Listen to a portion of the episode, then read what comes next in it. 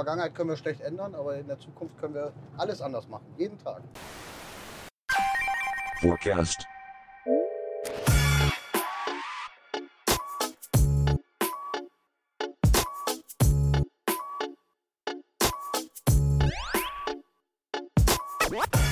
Hi und herzlich willkommen zu Forecast, dem neuen Podcast-Format von Turbine Kreuzberg. In jeder Folge unterhalten wir uns mit Zukunftsmachern darüber, wie sie Zukunft gestalten. Wir möchten dabei herausfinden, was Zukunft für sie bedeutet, was sie antreibt und wie sie ihre Vision verwirklichen. Die Idee? Das Gespräch führen wir unterwegs, auf dem Sprung. Wir holen unsere Gäste dort ab, wo sie sind und bringen sie dorthin, wo sie hin müssen. Ob ins Büro, zum Termin, zum Flieger, komplett egal. Jede Folge hat auch ein schickes Video, in dem ihr hinter die Kulissen blicken könnt und seht, wie der ganze Spaß entsteht. Neue Folgen von Forecast findet ihr immer auf forecast.sh und in unserer Medium-Publikation T14G unter medium.com/t14g. Die Audioversion gibt's überall, wo es Podcasts gibt.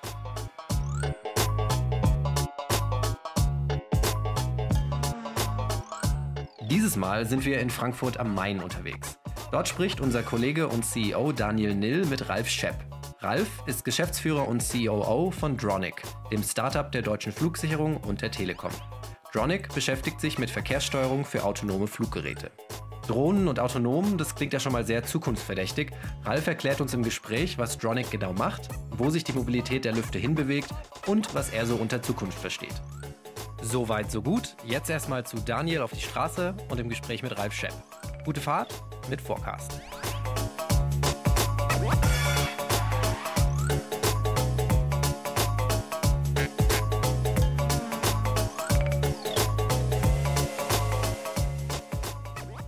So, wir haben dich aufgegabelt, Geil. Ralf. Vielen Dank dafür. Wir haben uns was Schönes für dich einfallen lassen. Ähm, dachte, wir fahren dich in einem schönen VW-Bus jetzt zu Dronic. Ähm, bevor wir loslegen, würde ich einfach sagen, erzähl doch mal kurz, wer bist du und was machst du Ja. und warum machst du es vielleicht auch? ja. Also mein Name ist Ralf Schepp. Ich bin äh, einer von zwei Geschäftsführern bei der Tronic. Ähm, die Tronic ist ein neues Startup, was als Joint Venture aus der Telekom und der deutschen Flugsicherung hervorgegangen ist. Und äh, tatsächlich eines der spannenden, spannendsten Zukunftsfelder beleuchtet, die es auf diesem Planeten so gibt. Ähm, wir, wir machen äh, Verkehrssteuerung für unbemannte Fluggeräte. Also Drohnen, alles was unbemannt fliegt. Und äh, das ist total faszinierend, weil hier gibt es auf diesem Planeten noch keine echten Standards. Und wir versuchen die gerade zu setzen und äh, ja, damit halt tatsächlich mal ein Blueprint zu schaffen, wie sowas, äh, sowas, also unbemannte Fluggeräte, sauber in den Luftraum integriert werden können. Und hast du dann auch was in Richtung Luftfahrt, Luft- und Raumfahrttechnik oder irgendwas ähnliches studiert oder was treibt dich in das Feld? Na, also wir haben viel gelernt über die letzten zwei Jahre, wo wir uns mit dem Thema beschäftigt haben. Nein, äh, ich bin tatsächlich Betriebswirt und äh, immer schon fasziniert von Telekommunikation, aber auch von Zukunftstechnologien. Ich habe mich in meinem Leben viele, viele Jahre mit Zukunftsforschung auseinandergesetzt, ähm, viel Scouting, Innovationsarbeit gemacht bei der Deutschen Telekom und äh, das ist tatsächlich das erste Thema, was mich so gegriffen hat, ähm, dass ich gesagt habe, da muss es mal was, da muss es was zu geben, da muss es irgendwie einen eigenen Betrieb zu geben. Okay. Und wenn man sagst, du hast dich viel mit Zukunftsforschung beschäftigt, ähm, was ist Zukunft für dich ganz persönlich? Also was heißt Zukunft für dich? Gut, Zukunft ist, das Schöne an der Zukunft ist, dass wir, glaube ich, also ich bin total fasziniert von der Zukunft. Warum? Weil ich glaube, dass, äh, dass Zukunft das ist, was wir daraus machen. Also wie wir es gestalten, ähm, das ist eine Gestaltungsaufgabe. Und äh, das können wir jeden Tag tun als Menschheit. Vergangenheit können wir schlecht ändern, aber in der Zukunft können wir alles anders machen, jeden Tag. Und das finde ich total faszinierend. Das ist richtig, ja. Wenn, wir hatten äh, schon in der vorhergehenden Folge haben wir auch über, über das Zukunftsthema gesprochen im Bereich Bildung. Ja. Und jetzt sagst du ja, für dich ist Zukunft aber eigentlich eines der spannendsten Felder ist der Luftraum. Ja. Also wie können wir den autonom gestalten oder ähnliches. Vor, vor zwei Jahren seid ihr gestartet mit, mit Dronic, hast du gesagt. Wir haben ein Projekt, ein Forschungsprojekt gestartet zwischen der Deutschen Telekom und der Deutschen Flugsicherung. Und aus dem ist Tronic jetzt äh, im letzten Mai offiziell geboren hervorgegangen. Ja, Aber dieses Forschungsprojekt hat wirklich ganz, ganz rudimentär angefangen. wir hatten von vornherein so die recht banale Idee, ähm, den Mobilfunk zu nutzen, um, um Drohnen sauber in den Luftraum zu integrieren. Und äh, dafür musste zum Beispiel erstmal rausfinden, wie gut ist eigentlich Mobilfunkversorgung in der Luft.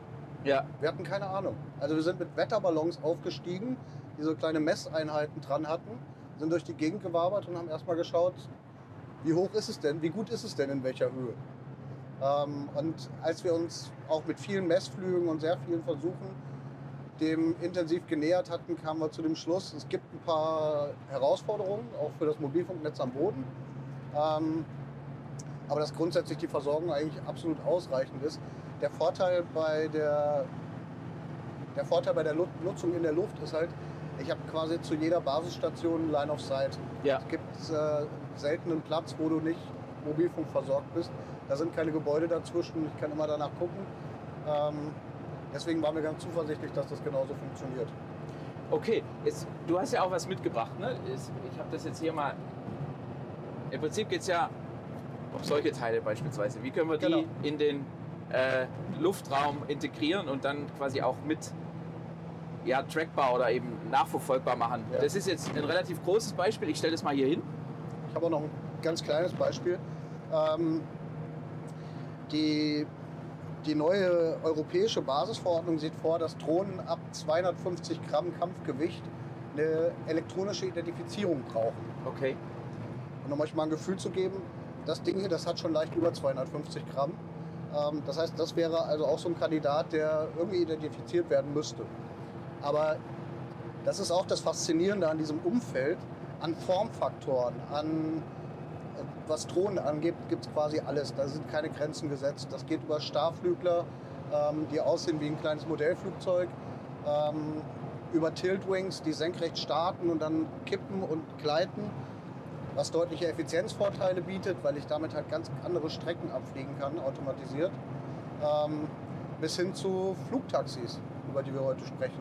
Ja, Ja, Volocopter, Lilium, gibt ein paar gute Beispiele aus Deutschland. das ist richtig. Und wie, ja, du hast gesagt, mit dem Mobilfunknetz, bekommen die dann was zusätzlich mit eingebaut äh, oder wird es quasi schon vom Hersteller mit in das äh, Ding integriert oder ist es im Ja. Prinzip ein Nachrüstset oder wie funktioniert das? Also unsere Idee war immer, dass die Hersteller das einbauen. Ähm, ich vergleiche das immer gerne mit den Palm Pilots, die man Ende der 80er benutzt hat. Weiß nicht, kennst du die noch? Ja, ja, kenne ich doch, kenne ich doch. Für diejenigen, die das nicht kennen, das waren äh, Kalender, die hat man elektronisch mit sich rumgetragen. Und wenn man die updaten wollte, also auf den neuesten Stand bringen wollte, musste man die abends in so eine Dockingstation stecken und dann wurden die mit dem Computer synchronisiert. Kann man sich heute nicht mehr vorstellen. Heute hat jeder irgendwie so ein Smartphone in der Hand und ist jederzeit up to date, was wo passiert.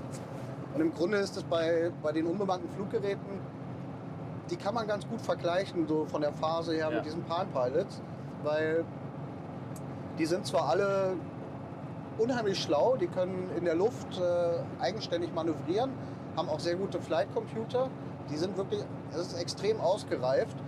Ähm, was sie nicht können, anständig ist äh, kommunizieren. Die sprechen heute mit der, mit der Fernbedienung quasi am Boden.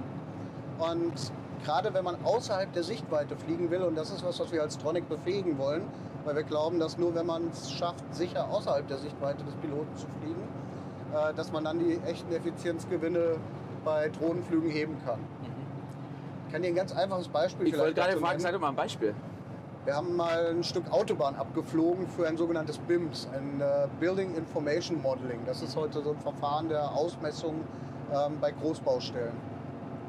Und wir sind damals 20 Kilometer außerhalb der Sichtweite über diese Autobahn geflogen. Und für diesen Flug hätte man originär 15 Piloten am Boden gebraucht, wenn man den durchgängig hätte ziehen wollen.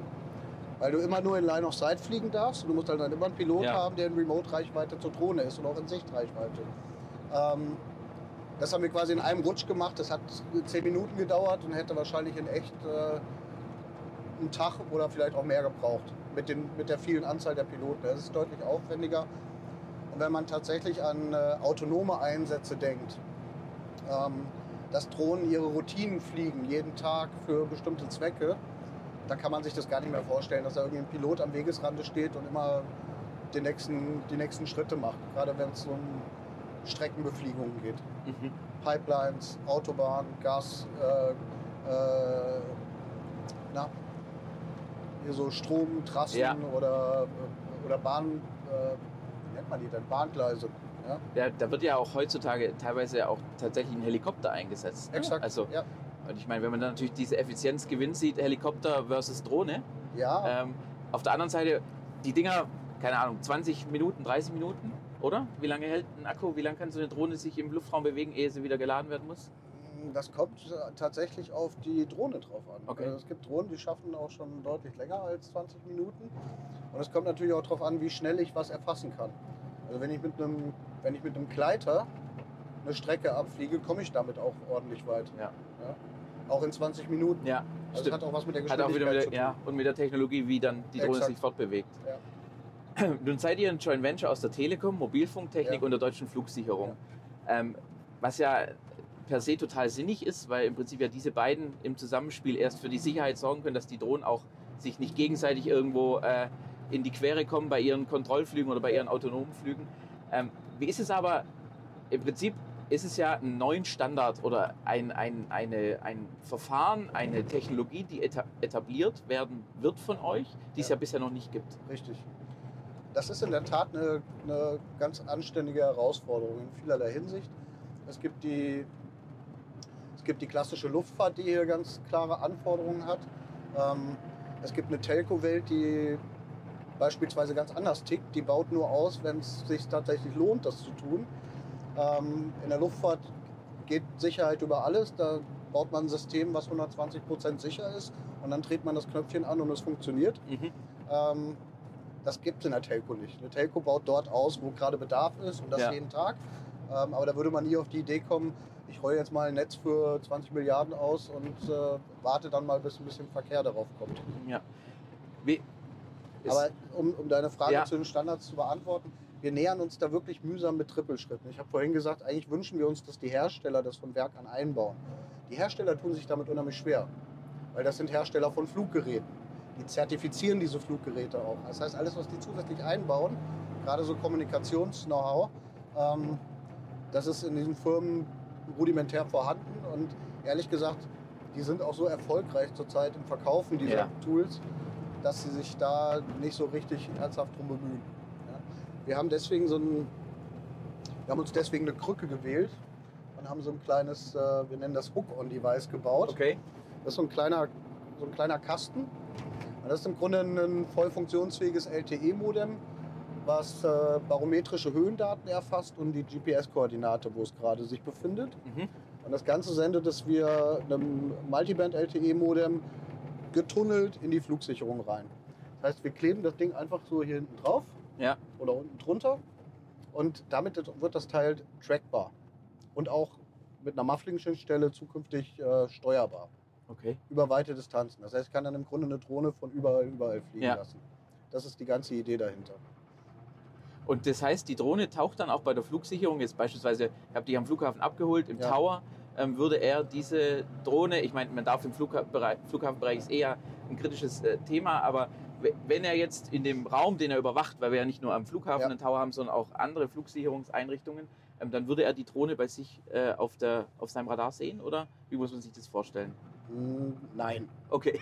ähm, was, was dort auf dem Radar angezeigt wird, ist tatsächlich Luftfahrt-zertifiziertes Gerät, echter Okay. Transponder, ADSB. Ähm, und das, das Ganze hier ist tatsächlich ein freiwilliges System. Ich Okay. vergleiche das immer gerne mit so, mit so Blinkreflektoren an Fahrrädern. Ja, Würde keiner auf die Idee kommen, nachts ohne Reflektoren mit dem Fahrrad durch die Stadt zu fahren oder ohne Licht. Ja? Aber das machen Drohnenpiloten heute. Die gehen in die Luft, die denken, ach Mensch, ist alles frei, ohne zu wissen, was da wirklich drumherum passiert. Und das ist vielleicht noch möglich, wenn ich innerhalb der Sichtweite des Piloten fliege. Das wird aber richtig kritisch, wenn ich außerhalb der Sichtweite des Piloten fliegen möchte. Ähm, dann brauche ich ein System, was dir jederzeit zeigt, was um dich herum passiert. Und da fügen wir eigentlich alle Daten, die wir finden, ähm, auf einer Plattform zusammen, sodass du immer ein aktuelles Luftlagebild hast, wo dein Device über dieses Hook-on-Device auftaucht und auch für alle anderen sichtbar wird, wo aber auch ähm, Rettungshelikopter, die durchaus auf einer ähnlichen Höhe fliegen können, auftauchen oder die, die allgemeine Luftfahrt. Mhm. Ja. Okay. Ich will noch einmal kurz auf den Punkt Regulatorik äh, zurückkommen, weil was natürlich äh, vielleicht auch ein deutsches Phänomen ist, dass man ja im Prinzip immer zuerst ein Gesetz oder ein, eine, Ja. eine, eine Regularie erlässt und erst danach sich im Prinzip um das Produkt, um die Entwicklung etc. kümmert, aber man immer unter dem, unter dem Schirm dieser, dieser Regulatorik im Prinzip agieren muss. Mhm. Ähm, jetzt ist ja das, was ihr macht, äh, so noch nicht da. Also Ja. das kann man sich auch schwer vorstellen und da Ja. ist es auch schwer, jetzt schon Regularien zu fassen. Ist da für euch äh, im Prinzip, gibt es für euch schon gesetzliche Bestimmungen, die euch hier und da Herausforderungen mitbringen? Oder sagt ihr, wir können das im Moment aufgrund der Pionierarbeit, die wir auch leisten, können wir das mitgestalten? Ähm, das hat zwei Facetten. Also einmal, es wird, es wird schon sehr viel reguliert in dem Umfeld, gerade auf europäischer Ebene. Da gibt es sehr, sehr viele Menschen, die sich damit beschäftigen, wie man Drohnen sauber reguliert. Ähm, das Wichtige bei Regulierungsthemen, und da stimme ich dir nicht so ganz zu, also ich glaube, die Zeiten, wo Technologie auf Regulierung wartet, die sind lange vorbei. Okay? Ja. Ich bin wirklich überzeugt davon, dass momentan technisch so viel aufbricht, da hat der Gesetzgeber oder der Regulierer gar keine Chance hinterherzukommen, wenn er nicht sieht, wenn er nicht Beispiele sieht, wie es denn passieren kann, wie es denn laufen kann. Mhm. Und deswegen war es uns immer wichtig, ähm, auch mit, mit Kunden live diese Technologien zu vertesten, um immer wieder auch zeigen zu können, so stellen wir uns das vor. Und dann kann der Gesetzgeber abwägen, ob das eine Variante ist, die er vielleicht in die Regulierung so aufnehmen möchte. Ähm, aber andersrum funktioniert das fast nicht mehr. Also das hat aber nicht nur mit Drohnen zu tun, auch bei AI und äh, Machine Learning, bei diesen ganzen neuen Themen ist der Gesetzgeber und die, die, der Regulierer aus meiner Sicht, äh, ich will nicht sagen überfordert, aber er, er hängt halt hinterher. Mhm. Und das liegt daran, dass es wenig anfassbare Beispiele für ihn gibt, an, an denen er sich festhalten kann ja, und seine Regulierung daran zurren kann. Ähm, aber im Drohnenumfeld passiert da in der Tat eine ganze Menge. Äh, wir unterstützen da auch immer gerne äh, mit, äh, mit guten Ideen und Ratschlägen, wie wir sowas gestalten würden. Aber wir versuchen es erstmal zu realisieren. Also zuerst die Innovation und dann guckt man, was dann hinterher Prinzip passiert. Ich habe ich hab ich hab in letzter Zeit eine schöne, äh, eine schöne Sequenz gelernt, die ich für tatsächlich richtig halte. Ähm, die sagt, am Anfang kommt die Innovation, dann kommt die Standardisierung und dann kommt die Regulierung. Und ich glaube, in der Sequenz wird das Ganze auch passieren und auch in vielen anderen neuen technologischen Bereichen passieren. Das ist ein schöner Ansatz. Zuerst innovieren, standardisieren und dann erst regulieren, ja. Ja. Weil im Prinzip man ja erst dann sagen kann, ob es überhaupt eine Regulierung braucht. Richtig. Also das ist. Es ist auch zurzeit so, zum Beispiel im Drohnenumfeld gibt es so viele, die sich beflissen fühlen, einen Standard zu setzen. Mhm. ähm, dass es total schwierig noch nachzuvollziehen ist, was davon ist tatsächlich reliable. Ja? Was Ja. kann man wirklich dauerhaft benutzen, um sowas abbilden zu können und vielleicht auch nicht nur, Standards sollten idealerweise international sein, auch nicht nur in Deutschland oder in Polen oder in, äh, in der Schweiz, sondern die tatsächlich übergreifend gelten können, weil sie auf einheitlichen Standards basieren. Und das war von vornherein unser Glaube, ähm, mit den, äh, mit den GSM-Standards hier zu arbeiten, weil Mobilfunk ist weltweit milliardenfach standardisiert. Da gibt es Identifikationsverfahren heute für SIM-Karten. Ja, Ähm, die SIM-Karte ist ein Unique Identifier und warum das nicht nutzen, auch in solchen Fluggeräten? da ist für mich auch noch eine interessante Frage. Es wird ja gerade auch viel über äh, die Möglichkeiten gesprochen, die ein 5G-Netz mit sich bringt. Was würde das für euren Use Case äh, mit sich bringen? Ich meine, für die Technologie, für die Trackbarkeit etc. äh, ist meine sehr äh, laienhafte Einschätzung wahrscheinlich eher wenig, aber vermutlich im, im, Themen, im Hinblick auf Bildübertragung, Qualität etc., was alles gemacht werden kann, kann ich mir vorstellen, dass da wahrscheinlich schon noch auch viele Chancen auch für euch drin liegen, oder? in jedem Netzausbau stecken Riesenchancen. Also ähm, ich glaube 5G ist auch nicht so eine, das ist nicht so ein harter Cut, der jetzt erwartet wird und plötzlich ist die Welt neu. Ja. Sondern viele Sachen werden jetzt im Umfeld von LTE geboren und werden dann in, in 5G über, überführt und dann halt eben noch ein bisschen schneller, ein bisschen besser, ein bisschen breiter die Pipe ähm, dann wird das auch funktionieren. Man kann mit 5G ganz spannende Sachen machen, wie zum Beispiel Network Slicing. Ähm, das könnte ich mir auch noch als eine Variante vorstellen, diese, die Anforderungen, die auch die Luftfahrtindustrie hat an solche Systeme, ähm, ein bisschen sicherer zu machen. Aber das Ganze muss wachsen, das muss, das muss evolven, Ja, ähm, ja. ähm, sich entwickeln. Und das wird nicht so Auf einmal. auf einen Schnips sein. Ja. Wir warten also auch nicht auf 5G, genauso wenig auf die, wie auf die Standard, äh, wie auf die Regulierung. Ja. Wenn wir jetzt vielleicht mal eine kleine Zeitreise machen. Ja. Wir reisen fünf Jahre. Also wir sind jetzt im Jahr äh, 2024, 2025, äh, sind gelandet in Frankfurt, äh, unterhalten uns wieder. Was glaubst du, was bis dahin alles bei euch passiert ist, aber auch vielleicht was generell äh, bahnbrechendes passiert ist? Ähm, das ist eine gute Frage. Also nochmal, das hat extrem viel damit zu tun, wie wir es gestalten und ob wir auch willens sind, das zu gestalten. Ähm, ich persönlich glaube daran, dass wir in fünf Jahren, weiß ich noch nicht, aber in fünf Jahren kann so unfassbar viel passieren. Also ich, ich weiß noch, als das iPhone fünf Jahre alt wurde und es je, für jeden war das plötzlich ein Standard und es wusste vorher keiner, wie ein, wie ein Smartphone aussehen sollte. Ja? Mhm. Ähm, das heißt, manchmal überschätzt man die Zukunft extrem in einem bestimmten Moment und unterschätzt sie dann im Rückblick. Ja. Also wenn ich jetzt sage, ich erwarte, dass wir in fünf Jahren werde ich nicht mehr in so einem Buschen vom Flughafen abgeholt, sondern von einem, äh, von einem Air-Shuttle, von irgendeinem äh, Flugtaxi, Ja. dann ist es schon eine Hoffnung, die ich damit verbinde. Also nicht, weil ich jetzt glaube, der, der, der Luftraum bräuchte noch mehr Verkehr und es müsste alles noch lauter werden oder so. Ähm, bei diesen Lufttaxis ist für mich total faszinierend. Es gab in den 60ern so eine Serie, die hieß die Jetsons.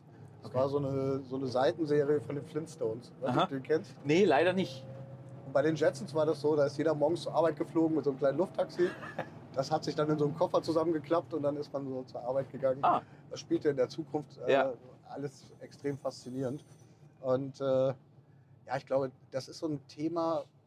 Drohnen selber haben viel mit Robotik zu tun. Da geht es um Effizienzen heben. Das ist ein sehr rationales Thema. Auch Kunden nachzuweisen, dass so eine Drohne tatsächlich günstiger ist, als einen Helikopter einzusetzen, das ist eine ganz rationale Entscheidung, die da getroffen wird. Das hat wenig mit Emotionen zu tun. Wenn es um Flugtaxis geht, werden Leute plötzlich sehr emotional. Ja. Da gibt es Menschen, die stellen sich das fürchterlich vor, dass plötzlich der Himmel voller Flugtaxis hängt. Und äh, ich finde das zum Beispiel total fürchterlich, dass man eigentlich auf dem Boden überhaupt nicht mehr vorankommt. Äh, Ich finde das total grausam, dass egal wo man ist, die Menschheit ist von Autos zugebaut. Ja. Und ich habe die Hoffnung, dass wenn man es hinkriegt, die Vertikale eben auch noch mitzunutzen, ähm, dass dann der Boden wieder ein bisschen aufatmen kann. Ich denke, damit werden sich auch viele ähm, Stadtteile oder viele Wohngebiete oder viele Ge äh, Bereiche in Städten auch wieder aufleben, weil im Prinzip, wenn man Ja. so eine stark befahrene Straße, eine Schneise durch eine Ja. Stadt hat, dann sind die sehr nahe dran gelegenen Bereiche immer relativ unattraktiv, weil man viel Lärm hat. Ja. Und äh, ich bin, ich bin der Überzeugung, dass wenn man es schafft, eben über, über Flugtaxis oder alternativ, wie du sagst, die Vertikale mitzudenken, dann werden solche Bereiche wieder aufgelebt und, und werden wieder lebenswert und werden dann auch wieder äh, Treffpunkte oder äh, Bereiche, in denen wieder Interaktion stattfinden kann und in denen man sich wieder zusammenkommt. Und das finde ich eigentlich eine sehr spannende Entwicklung. Und das ist eigentlich auch die Chance, die man in dieser ganzen, in diesem ganzen Thema auch mit betrachten Ja. muss. Viele sagen ja, der Luftraum hängt voll. Ja, vielleicht, vielleicht wird diese Drohne ein bisschen größer, die letzte Meile. Also wenn es im Bereich Lieferung, wie kommt es zu mir, äh, wird diese Drohne revolutionieren. Wir wissen es Muss man, nicht. muss man mal die Kirche im Dorf lassen. Also wenn du diese Drohne auf 90 Meter hochschickst, siehst du die nicht mehr. Die hörst du auch nicht mehr. Okay, Also die, die wird tatsächlich, das ist halt das, was wir, die wird unsichtbar, mhm. ähm, sowohl für die Bevölkerung, was ganz praktisch ist, weil äh, man, man sieht und hört es nicht, also kann es auch nicht wehtun. Ähm, aber es sollte halt nicht für alle anderen Luftfahrtteilnehmer auch unsichtbar werden. Ja. Oder bleiben. Und da kommt unser System halt zum Einsatz. Ja. Ja. Das ist genau die, die Intention. Aber ja, das ist die Idee. Ja. Und denkst du, wir kommen tatsächlich in den Bereich, ähm, dass wir autonome Drohnenlieferungen haben, dass mein Paket oder Blutkonserven etc. über diesen Weg effizient transportiert werden können? Ah, Ich habe da so eine sehr persönliche Ansicht zu, weil ähm, es gibt natürlich große internationale Firmen, Google, Amazon, die sich mit diesen Last-Mile-Deliveries-Paketen beschäftigen. Das ist eine extrem komplizierte Sache. Also nicht jeder lebt mit, in einem Haus mit Vorgarten, wo so ein Landing-Spot Platz hat. Ähm, viele Leute leben in Hohenhäusern mit Balkonen, wo es vielleicht nicht so leicht ist, sowas anzuliefern. Ähm, ich glaube, es wird sehr intelligente Zwischenschritte geben. Mhm. Also, dass beispielsweise ein, ein Paketwagen nachbeliefert wird durch eine Drohne. Mhm. Ja, das ist eine eilige Post, dann, Ja. aber dass die letzte Meile doch erstmal noch ein Paketbote zu schleppen hat. Ja. Ähm, auch wenn der Wagen kontinuierlich befüttert wird durch eine Drohne. Ja. Solche Sachen kann ich mir gut vorstellen. Was ich absolut faszinierend finde und was auch ein Hauptantrieb ist für, für unsere Aktivitäten bei der Dronic, das sind so Einsätze auch im, im Rettungswesen und im öffentlichen Bereich. Weil da haben Drohnen tatsächlich das Potenzial, Menschenleben zu retten.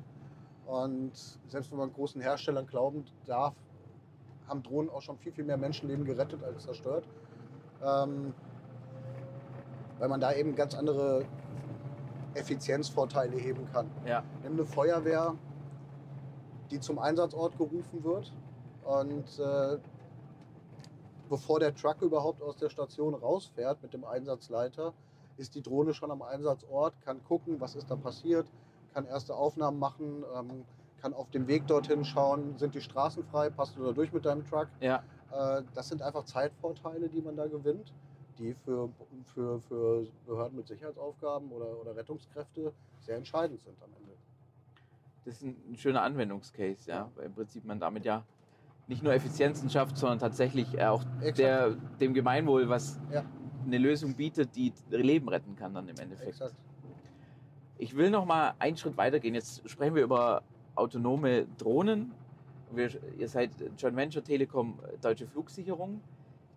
Ist die zivile Luftfahrt zukünftig vielleicht auch autonom? Dass so, ein, so eine Boeing oder äh, ein Airbus zukünftig gar nicht mehr mit Piloten fliegen muss, sondern automatisiert eben auch in so ein System eingebettet von A nach B kommen kann? Ähm, glaube, das ist technologisch gar nicht so weit äh, in der Zukunft. Das ist tatsächlich auch eine Frage der Akzeptanz der Bevölkerung. Mhm. Also ich glaube, es gibt heute noch wenig Menschen, die in ein Flugzeug einsteigen würden, wo vorne gar keiner drin sitzt. Ja? Ähm, aber es gibt auch schon einige Metros und, und äh, Stadt-U-Bahn-Linien auf diesem Planeten, die seit Jahren ohne Schaffner durch die Gegend fahren. Also ja, ich kann mir das vorstellen, auch sehr zeitnah im Bereich von, äh, von Transportflugzeugen, Mhm. also wo es rein um, äh, um Paketlieferungen geht. Ähm, Cargo, aber noch nicht so richtig im Personenverkehr. Vermutlich ist der menschliche Faktor da gar nicht so sehr, also den darf man da nicht unterschätzen, weil einfach, wenn man weiß, es sind zwei Piloten, dann ist es für das eigene Sicherheitsbedürfnis was Ja. anderes wie Das ist auch tatsächlich nicht nur eine technologische Frage, sondern der Pilot ist äh, verantwortlich für das, für das Geschehen. Ja. Auch für den Flugbetrieb. Ob der im Cockpit äh, nur ein Knöpfchen drückt oder nicht, er ist für das Fluggerät verantwortlich. Das betrifft Drohnen übrigens gleichsam. Deswegen, du sagst immer autonome Drohnen. So autonom sind die nicht, weil da ist heute ein Pilot in der Verantwortung. Und egal, wie automatisiert das System ist, der Mensch behält die Verantwortung. Und das ist auch ganz wichtig, weil das versicherungstechnisch anders gar nicht abbildbar wäre. Du müsstest sonst äh, die, die Haftung für so ein Komplettsystem einem System zutrauen. Mhm. Und das wird man heute nicht tun. Das ist ein interessanter Aspekt, ja. Das äh, braucht immer noch einen Menschen in der Verantwortung. Ja. Ähm, und das wird, glaube ich, auch noch ein Stück weit so bleiben, weil es schwierig ist, das in irgendwie die Verantwortung von künstlichen Intelligenzen oder ähnlichem zu geben. Weil es muss letzten Endes ein Mensch die letzte Entscheidung haben Ja. und muss sagen können, halt, stopp. An dem Moment ist jetzt eine ge- gewisse Gefahrensituation oder ein Risiko entsteht, was wir äh, nicht eingehen wollen und ich muss jetzt hier eingreifen. Das denke ich ist auch äh, in, in diesem Bereich, wo wir uns ja für den Mensch unsichtbar hier unten, aber der Luftraum äh, für alle Beteiligten auch ein wichtiger Faktor bleiben wird, dass man dort noch äh, jeweils immer einen Verantwortlichen hat, der auch für das Gerät verantwortlich ist. Das, Das ist nicht umsonst der sicherste, das sicherste Verkehrsträger überhaupt, die Luftfahrt. Ja. Ähm, das hat schon sehr viel mit dem heutigen System zu tun. Aber dieses System ist halt, äh, ist halt auch sehr menschelnd ausgelegt. Also du hast, äh, du hast einen Fluglotsen, der kommuniziert mit einem Piloten über Sprechfunk. Ja. Ein, ein unbemanntes Device kannst du via Sprechfunk nicht ansteuern. Macht keinen Sinn.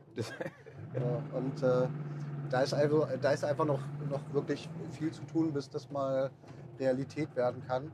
Ähm, Und ich glaube auch, dass das wird eine entscheidende Fragestellung sein. Findet man heute in vielen Bereichen, wo sich die Menschheit drum schert, wo spielt der Mensch eigentlich nur eine Rolle in so einem System?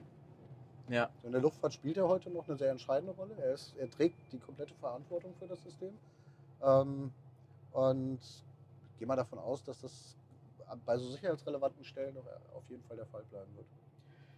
Das heißt im Umkehrschluss aber auch, dass äh, eine große Aufgabe von euch ist im Prinzip jetzt Firmen, Menschen, die Gesellschaft äh, darüber auch aufzuklären, was ihr überhaupt macht. Dass, Absolut. äh, dass, die, dass jeder auch versteht, was dort passiert Ja. und eben auch die Chancen sieht, Ja. die dadurch entstehen. Das war von vornherein der Auftrag, den wir uns geholt haben. Ähm, eben nicht, nicht im, im negativen Sinne tätig zu werden und Drohnen zu verbieten. Es gibt ja eine sehr deutsche Tendenz, neue Technologien immer erstmal zu verteufeln und zu sagen, das bringt nichts. Ähm, nein, wir wollen tatsächlich den positiven Nutzen von Drohnen hervorkehren und damit auch diesen Markt ein Stück weit befördern. Da gibt es in anderen Ländern einen ganz anderen Glauben, der dahinter steht. Die Schweiz ist da, glaube ich, das Vorreiterland schlechthin, ähm, die wirklich sehr viele positive Cases mit Drohnen belegen heute. Und ich denke, wir tun in Deutschland ganz gut daran, äh, ähnlich gut mit gutem Beispiel voranzugehen. Ja, ist schön gesagt. Weil ich, das sehen wir eben auch, deswegen sprechen wir auch, haben wir auch diese Reihe ins Leben Ja. gerufen, weil wir eben sagen, ähm, es passiert gerade so viel, über was man, über was sich zu sprechen lohnt. Ähm, man muss einfach nur drüber sprechen und man muss sich auch damit beschäftigen, damit Ja. man, weil nur wenn man es ganz durchdringt, kann man auch den Nutzen dadurch erkennen. Ja. Wenn man immer nur oberflächlich die Themen angeht, dann, dann ist man ja doch immer, wie du sagst, wir tendieren dazu, Sachen zu verbieten, äh, wir tendieren dazu, negativ gegenüber Entwicklungen eingestellt zu sein. Ähm, und da ist eben wichtig, dass man sich bis zum Ende informiert und auch tatsächlich sich tiefer mit der Materie beschäftigt und nicht einfach sagt, oh Drohne, Drohne ist per se erstmal nicht gut. Und auch mal ausprobiert. Also wir haben uns, äh, bei uns, bei uns Deutschen mangelt selten an der, ähm, an der intellektuellen Auseinandersetzung. Aber ich würde mir wünschen, wir würden manche Sachen einfach mal ausprobieren, bevor wir sie verteufeln. Ja? Und äh, wir, haben, wir haben sehr viel ausprobiert in diesem Umfeld. Ähm, das ist eine ganz entscheidende Komponente. Weil das, das verschafft dir auch Reliability, zu sagen, äh, wir können auch zeigen, wie es gehen kann. Ja? Wir, haben, wir haben gewisse Erfahrungswerte gesammelt, wie, ähm, wie es sicher funktionieren kann. Und allein so eine Tatsache, wenn du vor ein paar Jahren, man hat sich das recht spektakulär vorgestellt, wenn so eine Drohne mal außerhalb der Sichtweite fliegt. Aber wenn du dann so am Feldesacker stehst, das Ding steigt hoch, ist weg, das ist total unspektakulär. Du siehst es nicht mehr. ja, es ist auch irgendwie auf einer Flughöhe, wo du es nicht mehr siehst. Ja, Du hoffst halt, dass es heile landet, aber es hat von dem ganzen Spektakulären, wenn man sich so intellektuell damit auseinandersetzt, hat das nichts mehr. ja, ist richtig. Das ist, Das ist einfach ein Arbeitstier, was dann seine, seinen Weg geht. ja. Ja, das, das ist tatsächlich so. Da, man denkt immer, es muss irgendwie was passieren oder, oder irgendwie äh, Feuerwerk losgehen, aber es ist halt einfach, es passiert. Es Ja, ist da und genau. äh, es tut nicht weh, äh, man fühlt sich nicht äh, schlecht, sondern man ist einfach nur begeistert, dass man sagt, wow, okay, Ja. so einfach. Ja. Ist, wenn man, wenn man jetzt nochmal, du hast gesagt, du über die Telekom, über das Projekt äh, bist, du, bist du jetzt zu Dronic gekommen. Das klingt so, als ob du auch gerade in einer sehr spannenden Startup-Phase dich selbst auch befindest, indem du raus aus einem, äh, aus, aus einem Konzern hin zu einem, zu einem Joint Venture mit äh, Trial and Error äh, einfach mal machen. Äh, jetzt Ja. müssen wir mal. Klingt für mich nach einer spannenden äh, beruflichen Phase auch für dich jetzt im Absolut. Moment, wo du viel erlebst. Du kommst wahrscheinlich auch rum, äh, weil sich viele Menschen mit dir unterhalten wollen. Ich kann mir vorstellen, dass da von politischen Verbänden über privatwirtschaftliche Firmen, die gucken, hey, was, wie können wir das denn einsetzen für uns? Hol dir mal ran. Also da kommt man wahrscheinlich auch äh, total viele äh, spannende Einblicke in andere Firmen, in die Deckwelten Absolut. auch. Weil, also ich, von mir aus betrachtet, äh, wenn man sich so über das Berufsleben mal Gedanken macht und, und wenn man dann sagt, so, wenn man immer in eine spannende Phase gekommen ist, dann kann man viele Sachen auch einfach ausprobieren. Ja, aber also ich, ich, ich bezeichne, ich habe mich schon immer so gerne als Konzernpflanze bezeichnet. Also ich, ich habe äh, viele spannende Jahre bei der Deutschen Telekom verbracht und bin auch sehr dankbar für. Ähm, sehr viel gelernt in sehr unterschiedlichen Ja. Bereichen. Aber das war jetzt wirklich mal ein, das war jetzt wirklich mal ein Baby, was wir, was wir gehoben haben, wo es auch für mich kein echtes Zurück mehr gab. Ja. Also wir haben das getrieben, wir haben das durch den Konzern getrieben. Das, es braucht extrem viel Zeit und Anstrengung, so ein Joint Venture auf die Beine zu stellen. In beiden Mutterhäusern. Und äh, wenn man das dann geschafft hat, dann ist man auch nur noch heiß darauf, dass es jetzt endlich losgeht und andere Pfade nimmt. Und ja, das hat total faszinierende Aspekte. Also für mich war es für mich war es ein, eine absolute Schockstarre und auch ein absoluter Schockmoment, als ich vom, äh, als ich vom E-Mail-System meines Mutterhauses abgeklemmt wurde. das, das, das befreit dich. Auf der, auf der, ein, auf der einen Seite macht es dir irgendwie Angst, weil plötzlich hast du, fühlst du dich total abgängig von Kommunikation. Auf der, einen, auf der anderen Seite befreit es dich halt komplett, weil du so viele in Konzernen so Standard-Mails, die du jeden Tag zu beackern hast, die dich in der Mühle halten, die hast du plötzlich nicht mehr. Ja? du kannst dich um Inhalt kümmern. das ist sehr angenehm.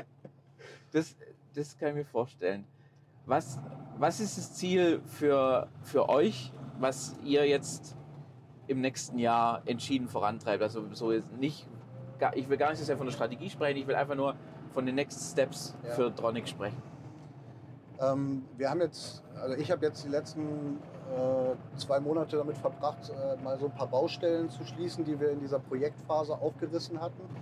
Es hat einfach sehr viel mit Rapid Prototyping zu tun. Ihr kennt das auch, ihr ja. macht auch so Zeug, ja. Ähm, da bastelt man mal schnell was hin und dann steht es da und das erfüllt auch für den Moment seinen, seinen Zweck. Und wenn man dann feststellt, okay, jetzt hast du da anstatt fünf vielleicht mal 20 Kunden drauf, dann fängt das an zu ächzen und dann fällt irgendwie ein Server aus, den man falsch angelegt hat. Ja. Ähm, sowas rächt sich ganz schnell. Also das haben wir jetzt versucht, alles mal wieder ein bisschen ins Lot zu bringen. Wir haben eine neue Generation von diesem Hook-on-Device entwickelt, was ich euch gerade ja. gezeigt habe. Ja. Ähm, das, da wird es wiederum eine neue Generation im, im ersten Quartal geben, an der wir arbeiten. Die wird dann auch noch äh, zusätzliche Kapazitäten haben für wird ADSB und FLAM empfangen können. Mhm was ein erheblicher Mehrwert noch sein wird. Und dann geht es darum, das äh, tatsächlich in einer Plattform ins Laufen zu bringen. Ja. Wir haben ein UTM-System, was nahezu fertig ist jetzt. Und dieses UTM-System kann wunderbar, es ist ein Unmanned Traffic Management System. Ja. Das ist sowas wie ein Verkehrsmanagement für die Drohnen. Da sehe ich dann diese Luftlage und da kann ich meinen Flug planen und dann komme ich von A nach B. Ähm, aber das Ganze halt tatsächlich operativ zum Laufen zu bringen, mit Kunden zu beschalten, Menschen da drauf zu bringen, Reichweite mit so einem Ding zu generieren, das ist nicht lustig, wenn man, wenn man da nur drei Drohnen drauf sieht auf so einem Bild. Ja? ja. Da müssen alle mit rein. Stimmt. Also es ist äh, eine Menge Arbeit an sehr vielen Fronten. Wir haben äh, regulatorisch ein paar Herausforderungen vor uns, die, von denen wir hoffen, dass, wir, dass sie positiv ausgehen, gerade auf europäischer Ebene. Ähm, wir wollen unsere Plattform stabil kriegen und wir werden, wollen Reichweite auf die Plattform ja. kriegen. Also im Endeffekt, äh, wenn man jetzt auf das Beispiel von vorhin zurückkommt, äh, Innovation, Standardisierung, äh, Regulierung, ähm, seid ihr jetzt auch äh, schon im Übergang zu der, zu der Standardisierung, dass ihr verschiedene Baustellen eben jetzt ja. Äh, für einen höheren Traffic, für eine höhere Frequenz ja. eben äh, bereit macht und dann somit die Plattform auch ausrollt? Ja, und das tun wir natürlich nicht alleine. Also wir versuchen schon das, was wir entwickelt haben, ähm, so breit aufzustellen, dass, äh, dass jetzt nicht in jedem Land eine eigene Lösung gebastelt ja. wird, sondern wir wollen, dass sich unsere Lösung gerne durchsetzt. Ja. Es gibt noch viele andere technologische Lösungen, wie das vielleicht auch gehen könnte. Ja. Ähm, wir haben jetzt auf dieses Pferd gesetzt. Wir sind auch sehr davon überzeugt, dass es eines der wenigen ist, was tatsächlich der, den Anforderungen des Marktes standhält. Und äh, das muss sich beweisen. Das mhm. muss sich international beweisen. Es gibt eine Horde von Implementierungsprojekten, nicht nur in Deutschland, wo solche Technologien vertestet werden. Und wir sind natürlich auch daran interessiert, dass auch in diesen Ländern getestet wird mit unserem Equipment. Ja. Jetzt sehe ich gerade, äh, wir sind quasi bei euch im Headquarter sozusagen angekommen. Genau, guck mal da raus, da ist der große, ja. der große Turm. Wow. Beeindruckend. Das, gehen wir da noch hoch? Nein. Nein, okay. Äh, lieber Ralf, ich darf mich herzlich bedanken. Äh, es hat Spaß gemacht, dich vom Flughafen abzuholen und hierher zu bringen. Ähm, und hat auch wirklich äh, mir wieder tolle Einblicke in eure Arbeit gegeben, in die Chancen, die in der Zukunft in dem Bereich auch äh, lauern sozusagen. Ganz herzlichen Dank fürs Gespräch. Ich freue mich äh, auf eure weiteren Entwicklungen euch zu verfolgen. Dankeschön. Danke Hat. Spaß gemacht. Danke.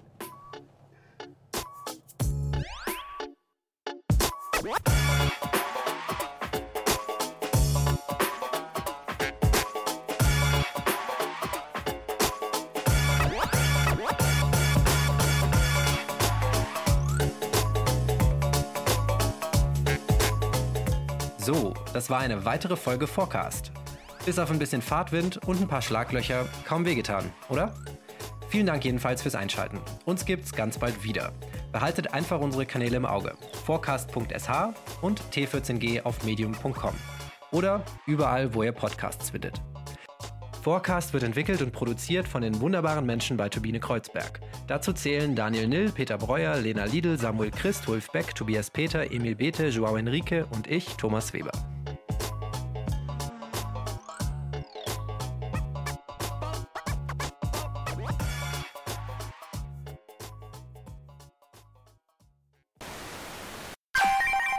Forecast.